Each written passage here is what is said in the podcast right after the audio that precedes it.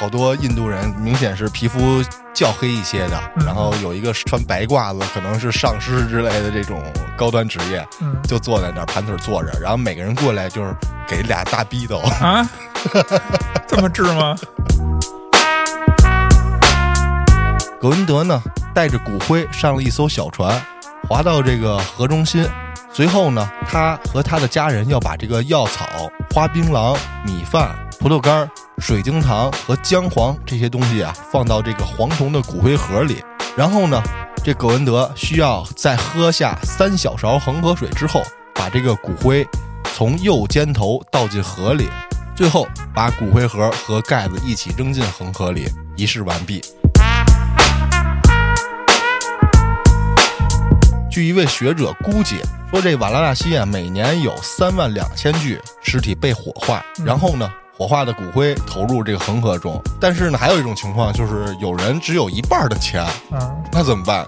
烧一半儿。啊，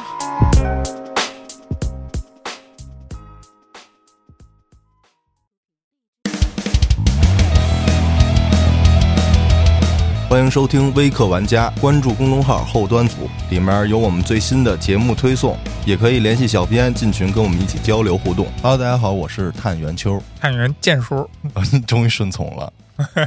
屈服了，今天咱们填一下上次在节目中挖的坑啊，咱挖啥坑了？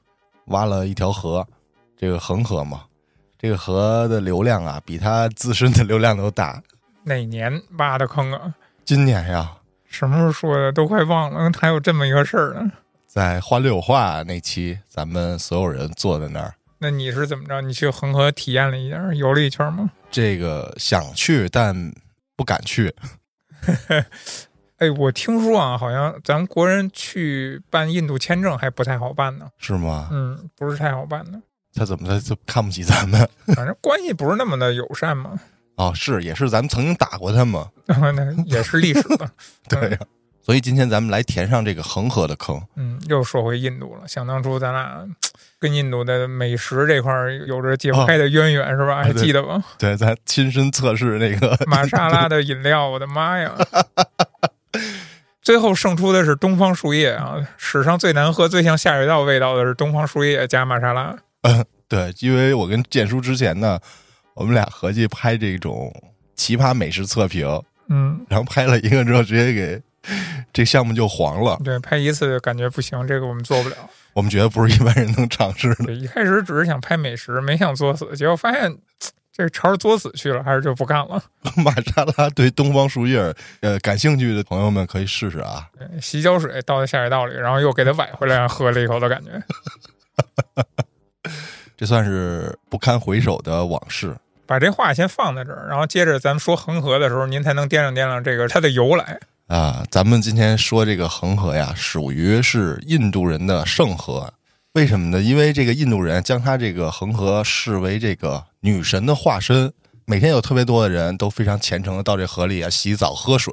嗯说这恒河有一个起源的故事，说传说古时候这恒河的这水流湍急，造成这个泛滥成灾啊，毁良田什么的，残害生灵嗯，种种。他们差一个大禹。这时候呢，当时那国王呢，为了洗刷这个先辈的罪孽，就请求这天上的女神，也就是湿婆神，让他驯服这个恒河。这湿婆神呢，就到了这个喜马拉雅山下呀，散开了自己的头发，让这些汹涌的河水从自己的头发上缓缓的流过，就治理恒河了。然后顺便呢，将这些河水啊灌溉两岸的这个田野，让这个两岸的居民安居乐业。从此之后，这印度呢就将这个恒河奉为神明，自己的母亲河，每天都要喝，每天都要洗。这种嗯，就是说一开始它就是一普通的河，然后甚至于还老泛滥水灾，影响我们的生活。但是哎，我们的女神后来去了，拿头发，按我的理解就是说，古时代可能这个所谓的女神是吧？她把那个上游的水。它那个陡坡儿，然后可能给放缓了，你知道吧？可能它那个水流就不那么湍急了，或者说哪块儿的水的那个节流的那种地方它改造了，可能就是那个流速就规划了一下这个哎，分它那个支什么的它那个它那个通道可能原来有很窄的一块儿，然后它水流变猛的这么一个作用。其实你不用那么科学地解释，这是一个神话故事。不，我就愿意探究这种神话，它的那个现实的根据在哪儿，是吧？啊它就有可能的根据在哪儿？它有可能根就是据咱们治水的这个，呃，对，它有可能就是把那个河道给改变了，就是类似于用这种头发的方法啊。嗯你可以理解成什么呀？就是很多它那个河道原来咱们不是有那种，据我所知的那种治水的方法，就是给他们填出很多中间的岛屿，让它那种水坝嘛，让它也不是水坝，让它分流，分出很多支支流，它不是直着往下冲的话，它不就减缓速度了吗？嗯，对吧？就是很多这种办法，我觉得都是有可能根据这些方法啊，然后慢慢的变成一些传说了。但是确实，我能相信的是什么呀？是有人去治理过。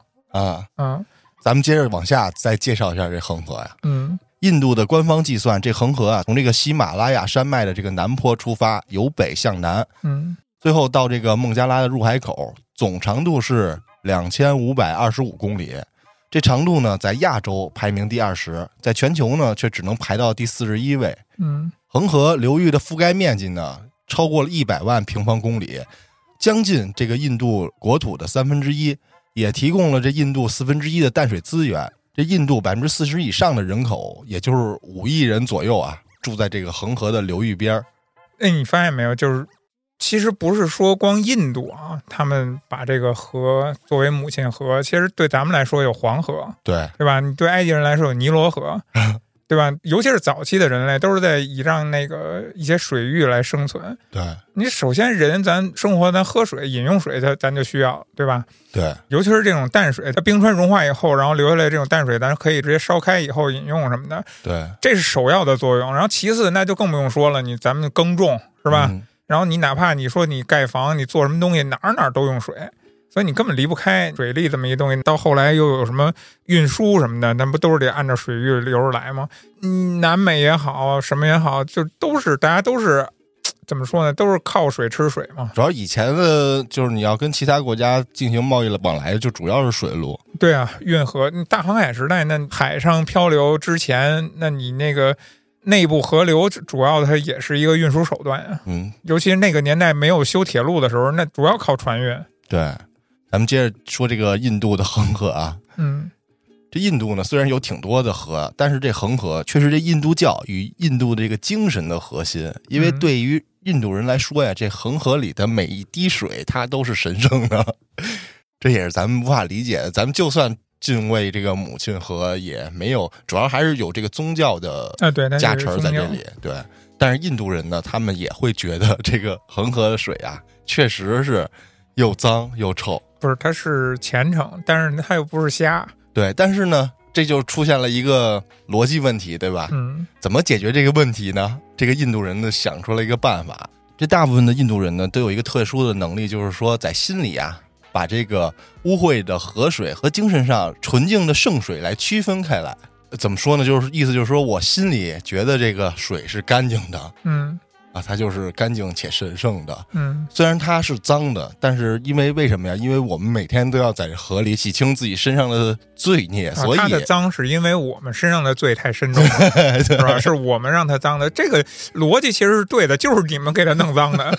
但是但是但是啊，这恒河的污染呢，确实就是这些人带来的。因为呢，在印度呢，这恒河啊一路流经一百个人口超过十万的城市，嗯这九十七个人口五到十万的城市，四十个小镇和一大堆村庄，都是这个恒河沿岸的人呀。那说实话，你要真按小镇和村庄来说，其实他们要就可着劲儿的毁啊，嗯变着法儿的去毁，我估计也毁不成什么样儿啊。啊，对，你你都抵不上一个一个厂子之类的。但是他们这个没有厕所，嗯，对，其实没有厕所这事儿，我觉得其实不是太严重。据说这印度有一半的人没有厕所。嗯那这些人上厕所呢，大概就是自然排放，然后到河边上，所以恒河沿岸这些居民啊，产生了大量的这个生活污水，并且未经任何处理的就排入了恒河，就好比屎尿。这说的很阿杂污秽啊！他可能就是我的理解啊，就可能量太大了。哎，对，按说就是屎尿这种东西啊，你就算没有厕所，但是我未必非要排在河里啊，对吧？我印度也是一个农业大国，啊，农业大国，那你肥料也好，什么也好，其实也是都可以储存使用的，对吧？你哪怕不做这个使用，它也是一个呃地方非常大的一个国家。对，这个用咱们的这些逻辑来说都是成立的，但是别忘了这是印度，所以，所以我不理解的是什么？就是就是说他们的信仰告诉他们必须得往河里排便了吗？我没有这个我不懂啊。这应该是没有。对，我觉得他就算你弄在地上也也可以啊，你为什么要往河里走？但是你弄到地下，最后雨水会都带向啊河里，虽然雨水也不是很多吧。我什么意思呢？就是说这东西它终归它是可降解的，你知道吧？嗯那这个东西也不是巨大的，怎么说呢？就是那种呃肮脏的污秽的东西，它只是你看起来很恶心，它实际上它要跟那些工厂的化学物质来相比的话，其实它是九牛一毛，什么都不算。嗯，待会儿咱们后说这些污染最后会产生一个什么影响啊？嗯除了这个大量的生活废水，有这么一种城市，这人口啊达到了两亿，但是这种两亿规模人口的城市只存在两个月，你知道为啥吗？建为什？么呢？哎因为他们有很多的节日，嗯其中呢有一个最最最最盛大的节日叫做大壶节，嗯嗯，水壶的壶。我知道这个听过。这个节日呢，咱们那个三藏法师啊，曾经在一千六百多年前呀、也观光过。嗯说按照这个印度的官方数据啊，统计的是二零一三年嗯就有一点二亿人次去参加这个大壶节。二零一九年呢，这个数字又超过了两亿啊，但是这是人次啊，不是一下到了两亿人。我懂，跟咱们啊那个春运似的。对对对，嗯这大壶节呢是每隔十二年，在这个恒河边上有四个不同的城市里来轮流举办。啊这举办的时间四到六周啊，小两个月。嗯，这最长的时间呢，有一次接近两个月时间。这个节日呢，基本上就是印度的十亿教徒的梦想。咱们先说说这个大壶节是怎么来的啊？那传说呢，就是印度的神仙呀，众神为保护了一个能让人长生不老的大湖和群魔（括号阿修罗），那我理解就是正派与反派的一个较量嗯哼啊，打得你死我活。结果不小心就把这个湖啊给打翻了。啊从这湖里留下了四滴长生不老药，就分别落在了印度的四个地方嗯啊，比较拗口，这名字就不念了。啊，是不是就是后来举办这大壶节这四个城市啊？可能是，但是最早它不叫现在这个名字啊嗯啊，反正到现在呀，这个大壶节是平均每三年就举行一次。嗯咱们刚才不是说每十二年吗？嗯它有那些小年的时候啊是半壶节，啊，一半都是壶的节。所以就三年举办一次。对，因为是四个城市分别举办，就差不多呀，一次举办的时间在三年左右。嗯然后慢慢的等到十二年是一次大的。嗯，我还以为是为了配合世界杯呢。这个节日是干啥呀？就是到这些举办地的旁边的恒河去洗澡，嗯，大家一起洗。大家一起洗澡的一个节日，男女混浴嘛。他们不脱衣服的啊啊，啊，泼水节有点像。不是特别认真的洗，就是进去浸泡嗯，啊，然后拿那个，洗清罪孽哎对，然后？拿手啊蒯一点儿，然后他也不大口不大口喝，啊，也要喝一口是吗？对，不是大口喝，但是我想起什么了，你知道，就是那天主教不是有那个受洗的那个啊是洗礼的那个仪式吗？嗯，也是在水里浸泡一下，然后除去罪孽什么的。对他这个怎么说呢？就是他教育上的这些东西很相似啊。差不多，啊，你有时候这种东西真的挺邪门的。你相隔那么远的距离，大家这种观念上有相似之处。你看过那片儿吗？就是那个叫《这个男人来自地球》，嗯片子挺经典的。但是我就说想起里边他说那个事儿了，呃，当然这是瞎扯的啊。那个主角说他那个当初他就是耶稣，嗯，他被人当做耶稣，然后被盯上了，呃，反正他被人当做耶稣，然后他最早他所学的知识就是从东方，其实也就是那个佛教，呃，学到一些知识，然后用那个理念，然后到处传播。所以如果按他那个理论，然后大家这个天主、基督啊这些教义里边的所谓的那个印度的那些呃教义上的相似重叠的地方，就合理多了，你知道吧？你意思都是源于一个教是吧？就是我的感觉，就是很早以前的世界，大家呃人类呃可能都是一个文明，嗯在一个文明下，然后信仰着一样的宗教，或者说那会儿没有宗教，然后是被一样的某些所谓的外星人统治的啊，啊。之后不知道为什么分崩离析以后，然后大家 就怎么说呢？就按照当初那个统治者呃有着一样的传说，或者说相似的传说，啊，相类似的传说。你首先咱不说那大洪水什么的吗？那你各地的传说里边其实都是相似的嘛？那不是说嗯，啊，这就扯远了啊。继续咱说回来，行，那咱们接着介绍这个大壶节啊。这个二一年的大壶节从三月底开始，就吸引了大量的这个印度教徒，嗯，开始就往这个举办城市去嘛。汇集，对，他们这大壶节的日期也不是固定的，嗯，是根据什么黄道吉日啊，那个夜观天象嘛，就跟咱们什么农历啊什么的，人有人的一套算法呗。对，说在这个大壶节最吉祥的日子是在四月十四号啊，咱说的是二一年。嗯。那一天呢，有九十四万这个朝圣者在这个恒河里进行圣浴，啊也有媒体公布的数据说是一百四十万那一天。嗯然后还有三月十一号、四月十二号以及四月十四号这三天都是三次集体圣浴的日子。可能人之前就开始往这儿汇集这人所有的人，对，然后这几天达到了高峰那几天是最吉祥的日子。啊。大家之前就算来了，也在那儿等着，然后到这几天的时候一块儿开始洗，对，是然后这个了啊。一零年的时候，他是那个大壶节是在一月九号到二月二十一号截止。嗯一九年那次的高潮是在一月二十四号起，一连六天沐浴日。嗯 我天哪！而在二十四号，一月二十四号那天呀，被视为是一零年那次大壶节最为吉祥的日子。以前呢，这个恒河有一个朝圣会，会在那些时候，就大壶节的时候，禁止那些非印度教徒参加。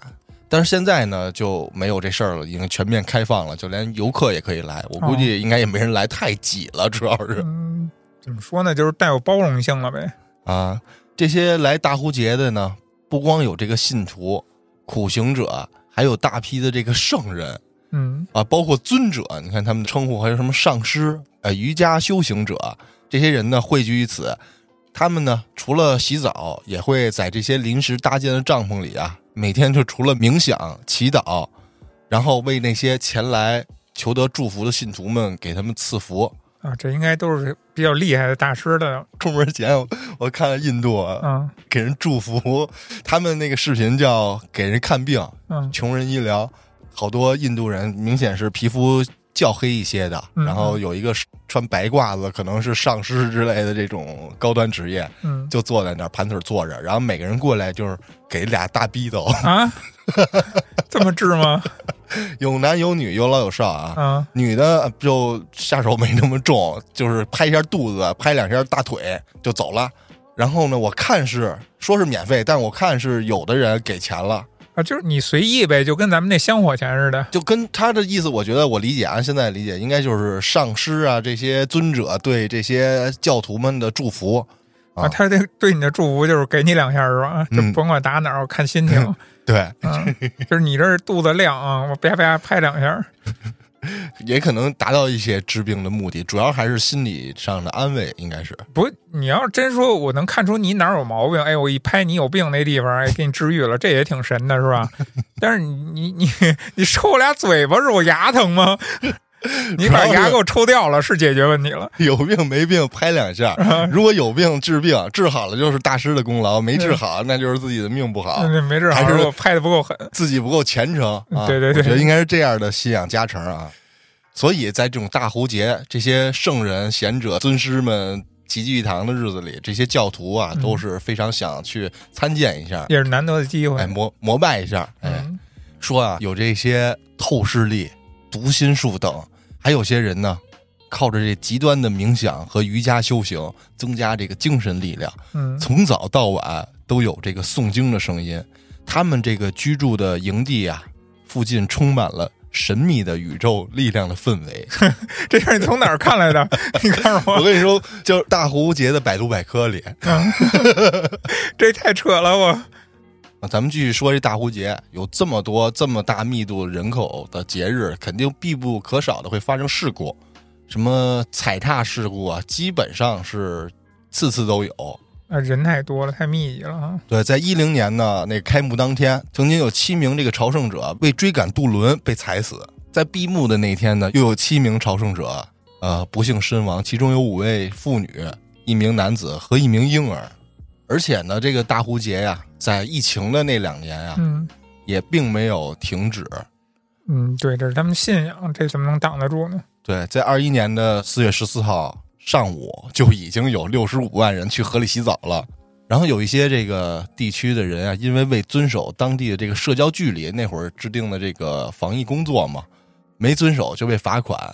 二一年那次大壶节，二十四小时之内，这印度新增的新冠确诊就多达了十八万例，我我现在想的是，当时他们测得过来吗？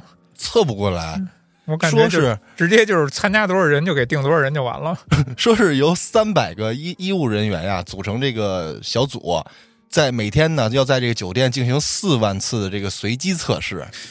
按印度那个情况，我觉得就是比如说这个住酒店的啊，就算是条件好的，那没准酒店周围还猫着多少人在那儿凑合住的那种，也挺多的，应该。对，你想这么多人参加的这种活动，你包括一个城市的接待能力，就承受能力，应该都都超负荷了，已经。是，啊而且他们的数据也不能完全相信，对主要，是在我在我的理解中，没准有很多人都已经开始搭帐篷住了。哎，咱们以二零一三年那一年的大壶节为例啊，这印度的北方邦国家污染控制委员会啊进行了检测，发现，在大壶节开始的第一天，这个恒河呀有机污染程度的生化需氧量每公升超过七毫克，是最大可接受水平的两倍。哦，而且呢，这个在仪式结束后啊，有数吨腐烂的金盏花、椰子等其他的祭祀物品啊，哦就被扔到那个河水表面。最后，你知道离谱的是，它形成一层呃化学反应，一层泡沫在嗯河面上。反正不得不说，这个大壶节呢，对印度来说是一个非常盛大的节日。但是侧面来看呀，这个也非常佩服这些印度的管理者，也就是这些印度中央政府的这四个主要部门，还有节日所在地的北方邦的二十八个部门，以及咱们拿二零一三年的大壶节为例子，这些部门在这个阿拉哈巴德市，这个人口本来这个不超过七十万，为保证这个大会的顺利举办，提前组织了十万名工人，在不到三个月的时间里啊，搭建了十四家的诊所和医院，九百六十公里长的输电线，二点五万盏路灯，五十二个供电站，二十万个电源插座，二百八十公里的临时道路，三点四万个临时厕所，五十多万顶帐篷，还有二百七十五个提供基本生活用品的商店，还安排了八千余名这个清洁人员满负荷工作。果然，你看我刚才说住帐篷嘛，对，就即便如此，按照每人占据一平方米河滩面积计算，每次这个洗澡的时候啊，也只能安排二点五万人下水沐浴一分钟，然后就要赶紧轮班了。这么庞大的人群得轮着洗，只能在这一块水域吗？那这意思就是，可能是要不然你对你要摊开了，其实也无所谓。那看这意思，它只有这么一块水域，最神圣的集中的地方，它就是它办这个仪式的那一块嘛。，对。它不是有仪式吗？咱们刚才说了，这个其实上面来看这个数据，这个印度的执行能力还是很强的。嗯那为什么他这么拉呢？他不办大壶节的时候在干啥呢？对不对？嗯而且这个举办大壶节这四个城市啊，算是这印度北边的城市，也就是说，这个河恒河啊、刚流入到印度，嗯，已经有这么大的污染了。嗯 你就甭说咱们再继续跟着污染往下走啊，下面这个城市也是这个最脏的一段恒河，这个城市叫做瓦拉纳西，你听说过吗？建叔？没有没听说过，我怎么会了解印度的某个城市呢？你知道它这个城市被誉为印度的圣城，之前呢叫贝拿勒斯，嗯在一九五七年改成了现在这个名儿。现在这个名儿呢是取两条河的名称合并的。嗯这个瓦拉纳西呢，在印度享有“印度之光”的称号，并且是这个印度恒河沿岸最大的历史名城。相传，在这个六千年前呀，是这个婆罗门教的湿婆所建的城市。这是神建造的城市。对。这公元前五世纪，这个佛祖啊，释迦摩尼也曾来这里，在他这个城市西北方向十公里左右啊，首次布道传教。这公元七世纪的时候，中国咱们的高僧啊，玄奘就去到这个瓦拉纳西朝圣。虽然这个城市属于在印度是一个中等城市，但是在这个印度教徒的心中啊是非常神圣，是最神圣的地方。他们这个印度教徒啊有四大乐趣，在恒河里洗澡、喝恒河水、住在瓦拉纳西，以及在瓦拉纳西的河边焚烧，最后被倒在恒河中。我我刚才在想，竟然跟牛没有关系是吗？跟牛目前来说跟牛是没关系啊。咱们老说神牛神牛，我其实这回看了一下，这个牛为什么在印度这个等级这么高啊？对对，它是神的坐骑。哎，对，它是那个湿婆的坐骑，嗯，所以还有一些其他的方面的传说，我就没仔细看了，因为跟这期恒河主题没什么太大关系。不太够格儿啊。啊，据说这个瓦拉纳西呀，还是佛祖释迦摩尼成道后初转法轮之处。嗯，什么意思？是他后面那个 法轮就转了。不知道这个太邪乎了，可能是一些宗教上的一些某种成就达到一个什么级别了。就比如咱老说什么开天眼了吧，怎么着了吧，突破到一定境界了吧？这瓦拉纳西呢，位于新德里的东南七百八十公里，恒河的左岸。如今呢，人口有一百多万。这个城市呢，还有两千多座寺庙，而且具有新城和旧城的两个部分。反正是一直保持这个浓厚的印度教传统，是一个这么一个城市。咱们刚才说的这个印度教徒非常爱在恒河里洗澡。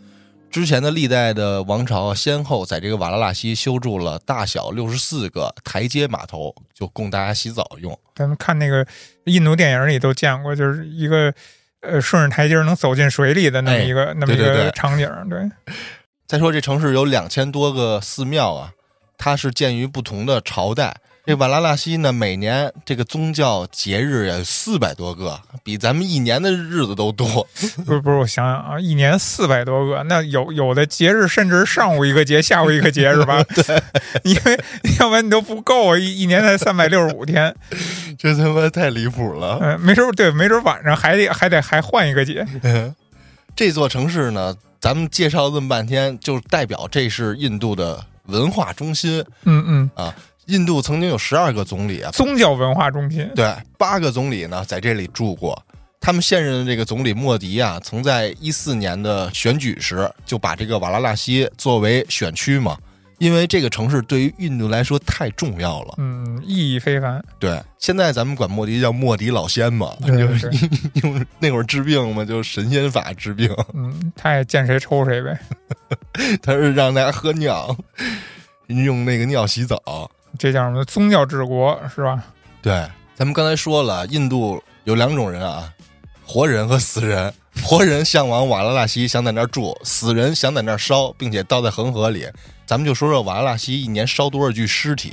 啊，据一位学者估计，说这瓦拉纳西啊，每年有三万两千具尸体被火化，嗯然后呢，火化的骨灰投入这个恒河中。但是呢，这火化是要钱的。啊，还有从大老远来的这个穷人呀，他没钱，那怎么办？那只能拿这个布啊，把尸体包上，就直接扔到河里，让它哦飘走，啊，也不烧了是吗？就不烧了。但是呢，还有一种情况，就是有人只有一半的钱，嗯那怎么办？烧一半，啊，然后把剩下竖着分一半还是横着分一半啊？然后把剩下这一半尸体再投入恒河中。说这样的尸体啊，就是烧一半或者是没烧的尸体，每嗯年大概有二十吨。啊，其实可想而知，咱们换算一下就知道，跟这儿烧的人，对，呃，他不光是这是没烧的人，对，跟这儿没烧了的人。啊，对，其实这个东西也不太那什么，他其实啊不是很准确，因为这是学者估计，但是我觉得这个量肯定不止于二十吨。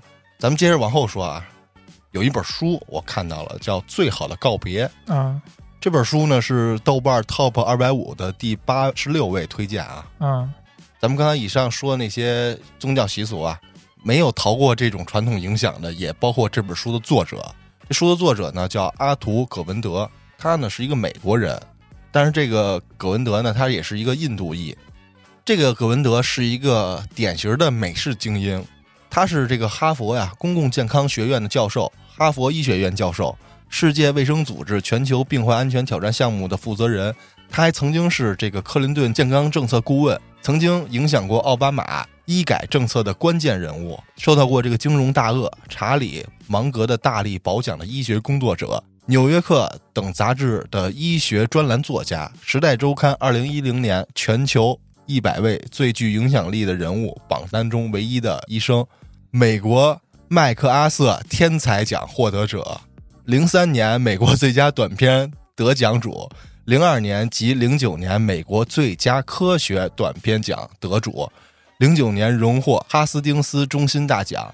零四年被《新闻周刊》评为二十位最具影响力的南亚人物之一。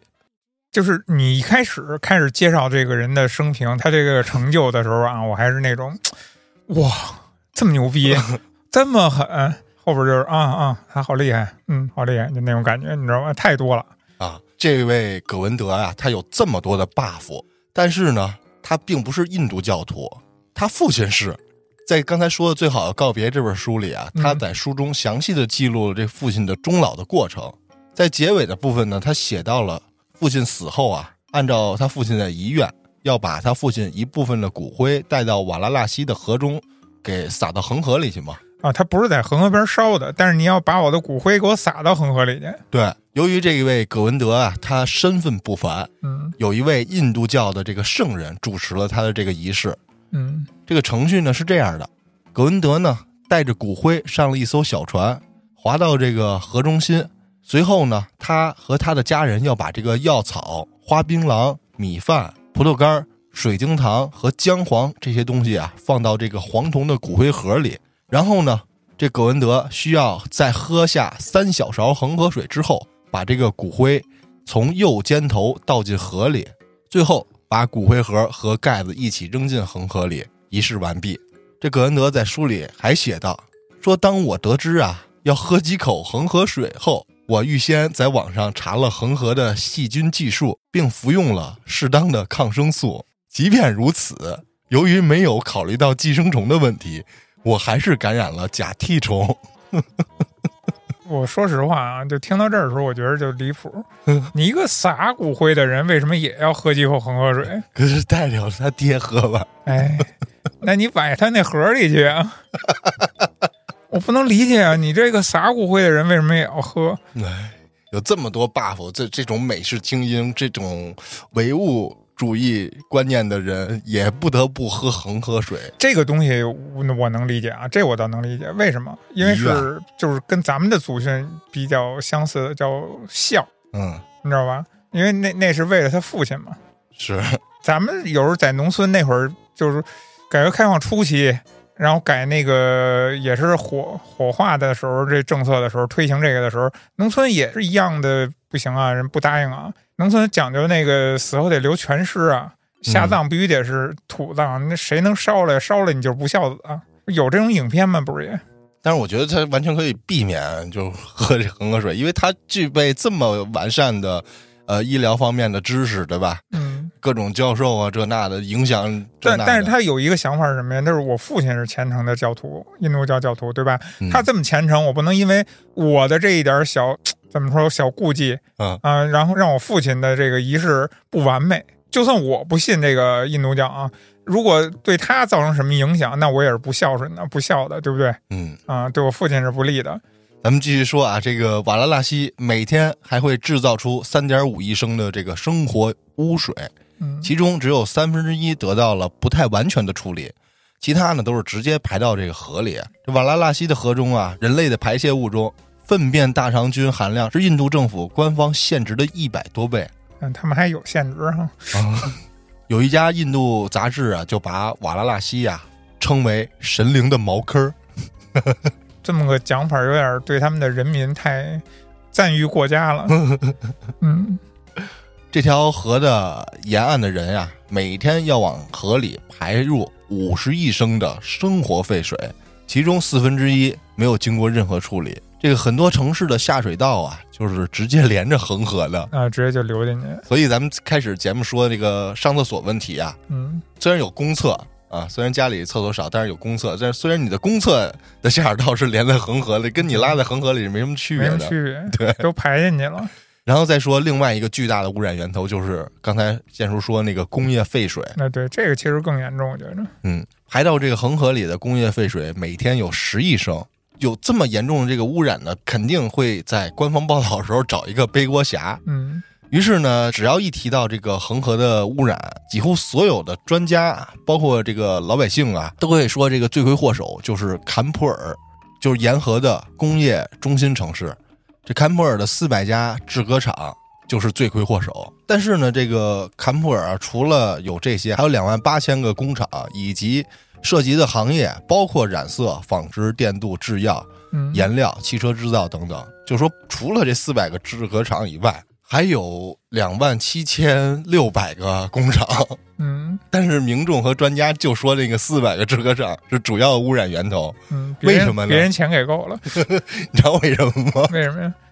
因为他们就要开的，哦，理由太印度了。嗯然而呢，除了坎普尔，这整条恒河的沿岸还有一大批的这种工业城市，这些城市每天都有大量的未经处理的工业废水排入这个恒河呀。但是这些工业废水流入恒河约占恒河废水的总量的百分之十二才，说明工业废水的污染量不是很大。那只能说明什么呀？你知道，就是印度的工业发展还不太 还不太行，你知道吗？规模还不太行，但是虽然不大，但是有毒。对，毒性可就不是这个比例了。哎，对，因为工业肯定会掺杂一些化学。对，它怎么也比屎厉害，比屎尿屁强。说，在这个恒河平原边的一些居民啊，他的癌症发病率是非常高的啊。比如说，这个德里的妇女得这个胆囊癌的比例位居世界第一。另外呢，这个恒河的下游还稳定的出现这个砷中毒的现象，也就是咱们所说的砒霜中毒。有论文说这是史上最大的集体中毒事件，每天十亿升的工业废水和五十亿升的生活污水，这些水里面呢有人的屎尿、人和动物的尸体、宗教贡品的碎片、塑料垃圾和严重超标的重金属和化学品，比如锌、铜、砷、铬、铅、镍、汞。半部元素周期表，不是听你说到这儿，我觉得他们这就是养蛊呢，确实，哎，这非常贴切。啊，在河里养蛊呢。我天哪，不定哪天这蛊王一诞生啊，齐了。反正基本上就是一个露天的下水道。这个恒河在印度来说，现在啊，嗯说以上这些都是学术机构研究发现的。河水里呢，还有些这种重金属、化学品和致癌物是从来没有过官方说法的。嗯这印度治理污染的主要管理部门呢，列出了七百六十四家严重污染企业的详细名单，嗯以及他们一共产生了多少的污水，但对这水里有哪些东西啊，只字未提。其实有什么东西不重要了，你都知道是哪些企业，你也办不了他们。那你说这个有什么污染，又有什么区别？不能解决问题，你就不用知道那么详细了。刚才建叔说的养蛊啊，这要说到二零零九年，有一个五十九岁的印度裔瑞典人，嗯从这个印度回国之后啊，因为患了这个糖尿病，他就住院去了。之后住院的时候啊，医生检查发现他体内啊携带了一种耐药基因的细菌，几乎能抵抗所有已知的抗生素。他从恒河里边带出来的是吧？对，从印度带回去的。二零一零年，这个著名的医学杂志《柳叶刀》把这个新发现的细菌基因命名为 NDM 杠一，而 ND 的意思呢，就是 新德里的简称。听了这个，这印度的官员和医生就对此非常的愤怒，说同一年呀、还有一名这个英国的教授发表了一份研究报告，说这恒河正是这个超级细菌的完美的培养皿。在一些去印度的外国人，常常会在第一个晚上啊跑到厕所拉肚子。这种现象呢，就连很多的严肃的医学论文都把它叫做“德里腹泻嗯，”，因为这个印度的卫生条件真的太差了。说到这儿就不得不佩服庸了。这拉肚子的可不光是游客啊，这印度人他自己也拉，对吧？你不可能说大家都是人，虽然种族不一样，但是结构还是差不多的，对吧？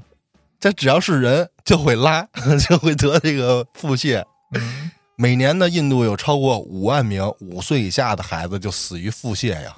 这印度，咱刚才说了一半的人几乎没有厕所，所以呢，这个有没有厕所，咱刚才也说了，本质上区别不大。最后都是流到下水道，下水道也会流到恒河里，嗯，说明你在哪儿上，在不在公厕上啊，都 都没什么区别。咱说的呢，这个卫生条件这么落后，但是咱们之前看那个《我是药神》啊，好多那个药是从印度走私过来的，对他们有制药厂，他们的制药业特别发达。所以才耐药性那么强，是吧？哎，咱就说怎么形成了这个耐药性的病菌啊？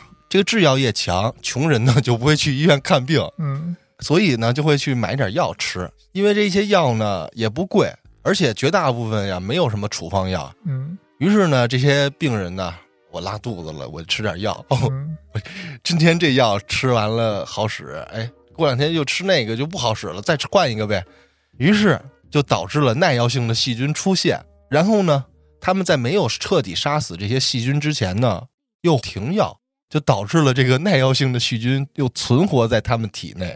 之后，他们的排泄物在未经过任何处理，再次流入恒河，就会在大壶节的时候，咱就说啊，平常扩大传染的范围了，又啊，对，平常就有人喝，但是范围可能小。像这种大壶节，三年一次的重要节日，聚集人那么多，所以导致这个 传播的性质一下就变了。对你本来每一个人的每一个个体就是一个培养皿，你把这每一个个体培养皿里边培养出来的强力的病毒，然后又给汇集到壶里边，汇到湖里边，然后养出一个更大的一个病毒来以后，然后再开始广泛的传染更多的人，主要这就形成一个闭环了。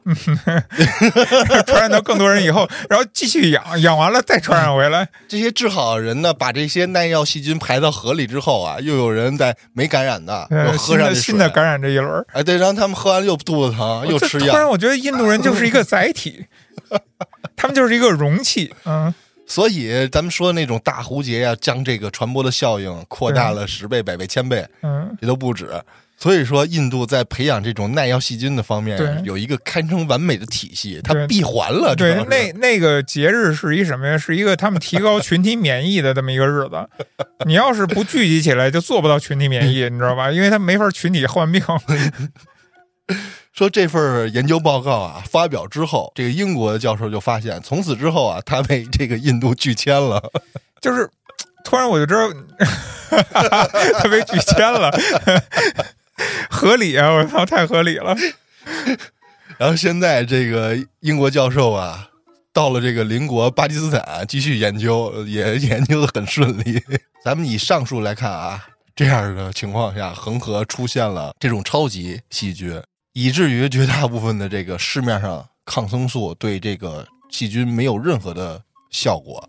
然后自一零年首次发现以后啊，这东西传播的飞快，就很快就蔓延到了全世界了。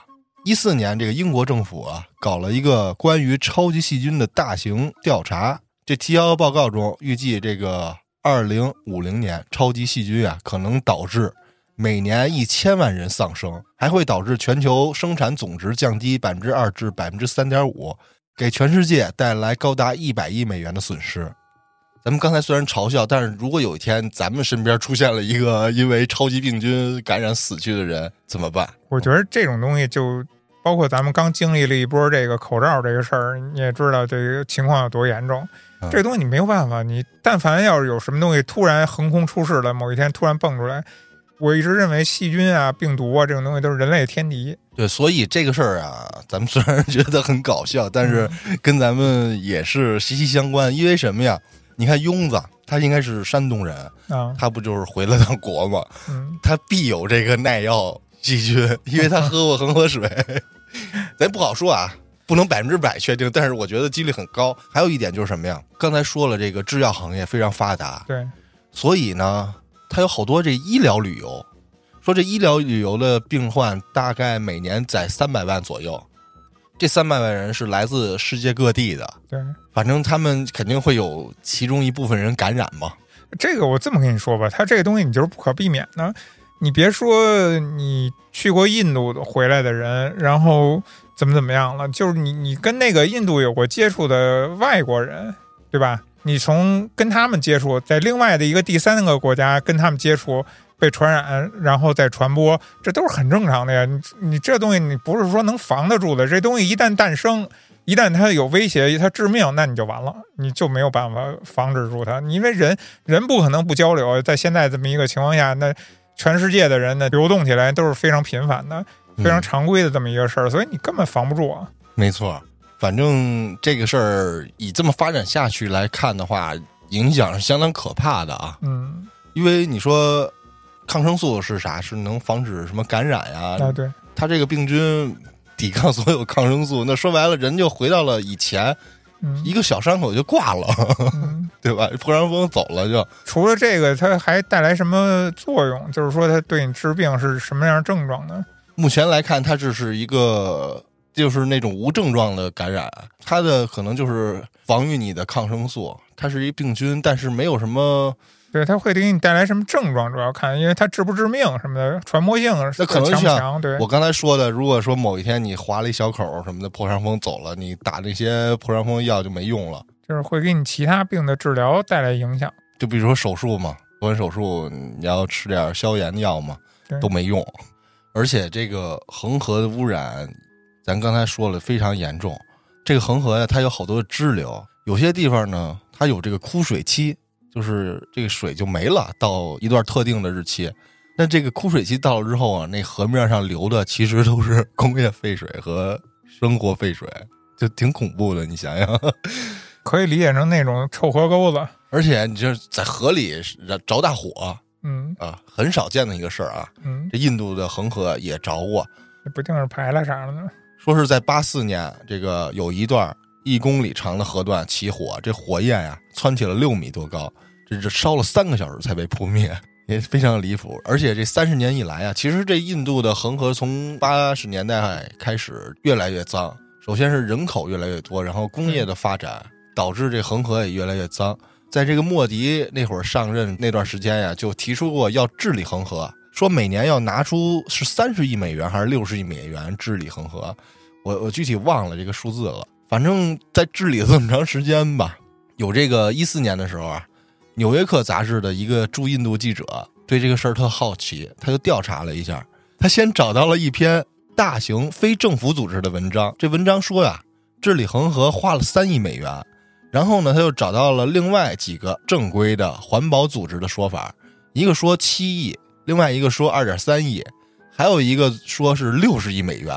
然后这记者呢就决定放弃这些非政府组织，找了一个官方数据，说这官方数据才是最准的吧。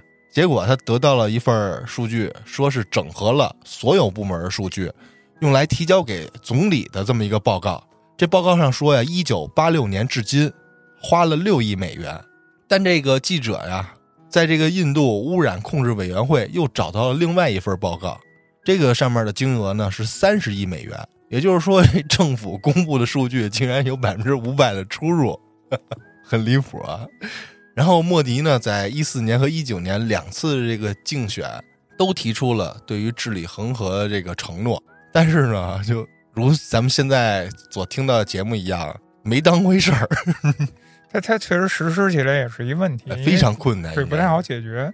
它侧面它其实反映出一个问题，就是说印度人他们本身其实他知不知道这个事儿，他也是知道的。对，对，就像刚才你说那种精神胜利法似的，哎他知道，他也不想要这个水这么脏，他也是没有办法。也不是没有办法。你看啊，在这个莫迪治理恒河的时候，其中有一位阻碍者嗯啊，是一位退休的法官。这法官呢，领导了人群抵制在瓦拉纳西修建废水处理厂，理由特别简单，说计划建处理厂的土地啊，原本是牛棚。为了区区三点五亿升的生活废水，让神圣的牛无处安身，法官痛心疾首的责问：是这是还有比这更荒谬的事儿吗？这 这是法官说的话吗？这这本身就很荒谬，好吗？同时，那个莫迪呢，莫迪老先也非常理解这位爱牛人士所说的话。嗯，对，他竞选时候也承诺要照顾好印度街头所有没事瞎逛的神牛，嗯，医生里呢也要有专属的兽医，兽医里呢还要有专属的眼科牛医。不光是神牛，这印度的圣人们呀也没闲着。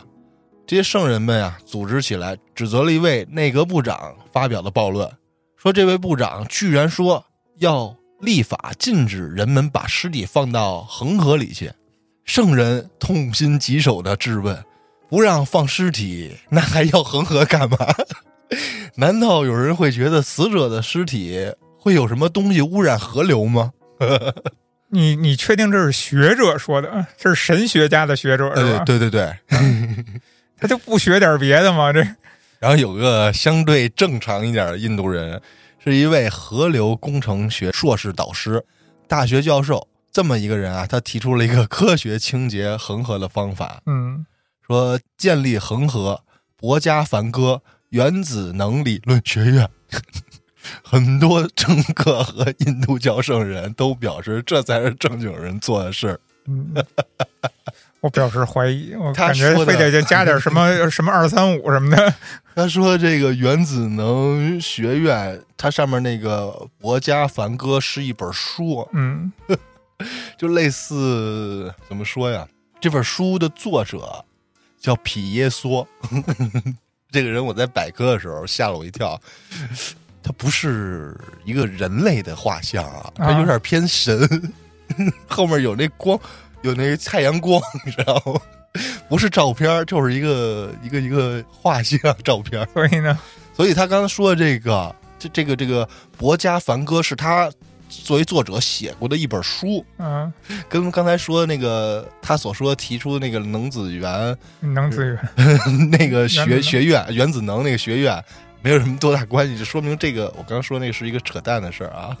你知道刚才就你说的这种言论啊，就这种明显是给人感觉降智的那种言论啊，啊就就好像那个当初台湾说的什么大陆吃不起茶叶蛋似的。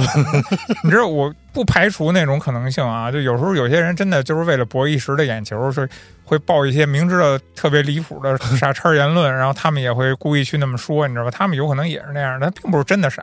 当然，你放到印度，我也可能真的是傻。你想一神学家，你让他拿正常人的理论，没准儿人家就没上过学，你知道吗？真有这可能性。他学的都是印呃，度对他，从小他就是学经文，学学这些东西，他没真没上过物物理化学，也不一定说他不对啊。但是他他的知识面就就在这儿，他就他的理解程度就在这儿，他觉得恒河就是干这使的，也合理，在他的他的精神世界里边儿，对吧？对。反正一四年的时候，莫迪老先还承诺过要花六十三亿美元来治理恒河，嗯，治理了大概九年了吧，反正现在二三年了，呃，目前来看是没什么效果的。对你，你首先你这种传统你无无法解决，对吧？这个东西它在那儿，你你一个尸体你解决不了，那你所谓的环境，它一开始它在它干的是什么呀？就是这修厕所，啊、对吧？那如果他把这个解决了，其实是也能对环境有一治理啊。厕所如果修的正常的话，它就肯定有一个这个呃，咱们这排泄物的处理的这么一个流程，是吧？嗯，一个正常操作这么一循环，你甭管是流向哪儿，我觉得最合理的肯定还是那种呃销毁式的处理嘛，对吧？你甭管掩埋是是吗？你甭管是掩埋也好，焚烧也好，你甭管用哪种方法是吧？嗯，它肯定也不能是往河里排，对吧？反正我就是对于目前来看啊，这几年在网上冲浪，对于印度的了解，为什么印度会变成这样？我自己个人看法就是说呀，这个时代可能突然之间，他们印度啊科技爆炸了。嗯发展的非常迅速，导致这个上层人跟下层人中间产生了巨大的落差，嗯呃，以至于所有的这种基础的教育之类的这些普及程度没有做的特别全面，嗯，也加上他们这个宗教治国理念吧。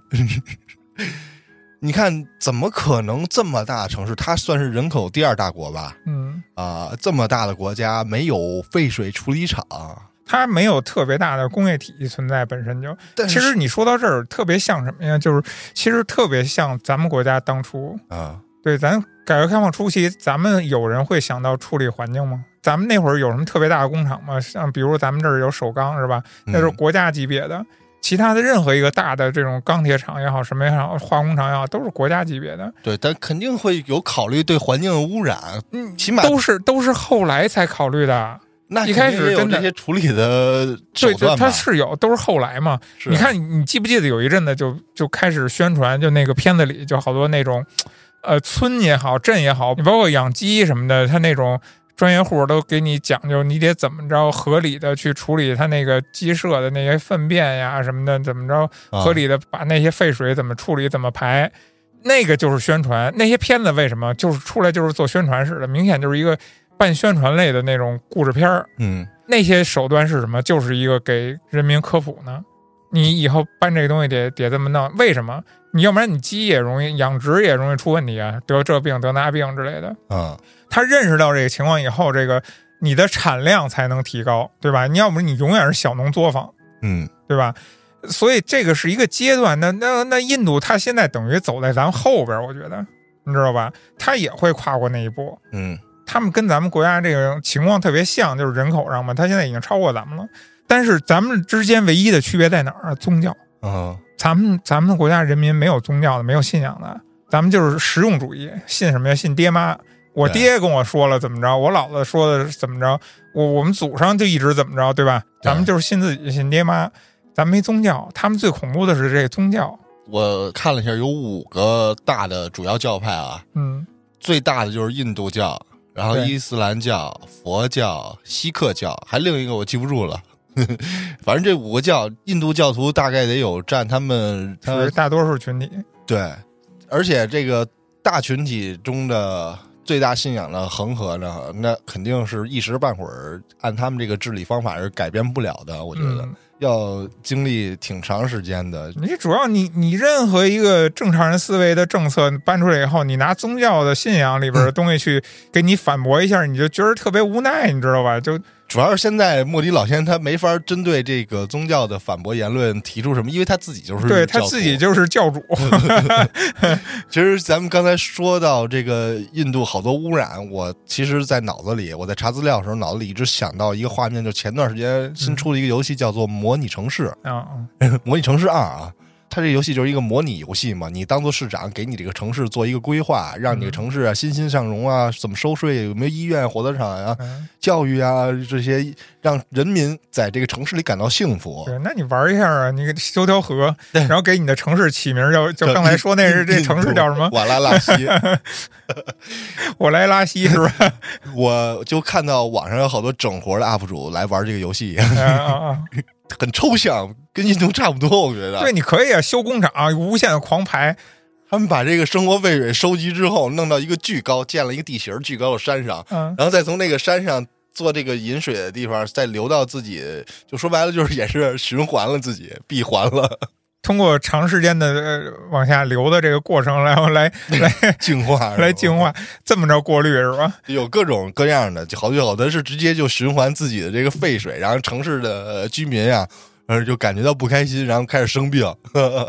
印度的恒河这期也让我想起了这个模拟城市，我觉得真的挺离谱的，他们这个操作。你你这么着想啊，你把这个眼界放开一点，咱们跳出印度，你你往外了看，然后你看看现在的日本也好，想想以后也许有一天还会出现各种情况，这种核物质还得往海里排，或者其他的物质你不可避免的，你得处理的时候，你依然往海里扔的时候，一样。以后的地球就是一个大印度，那只不过是人性问题，真的没办法一样。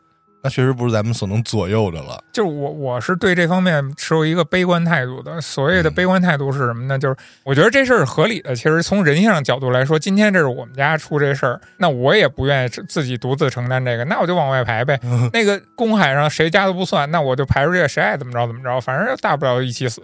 确实，反正对于这个咱们作为普通的百姓来说是束手无策的。人人性，人性是自私的。从外边再搂回来，说回印度，嗯，那每个人都得生存，都得生活。那你跟活着相比比较而言，那这些其实就不算什么了。那我得首先得活着，没有水不行，我没有水我怎么活下去，对不对？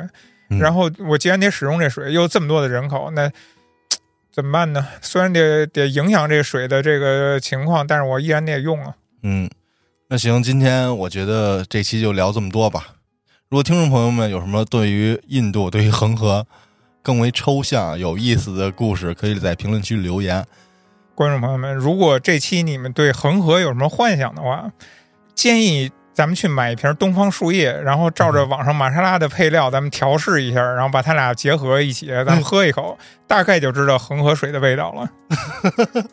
主要是咱也没喝过恒河水，不，我觉得那个不会比它再差了。但是这个像什么亚马逊呀、可能某网上有卖会卖有卖的，有卖的，你非得买点病毒回来是想害谁呀、是想给谁下药是吗？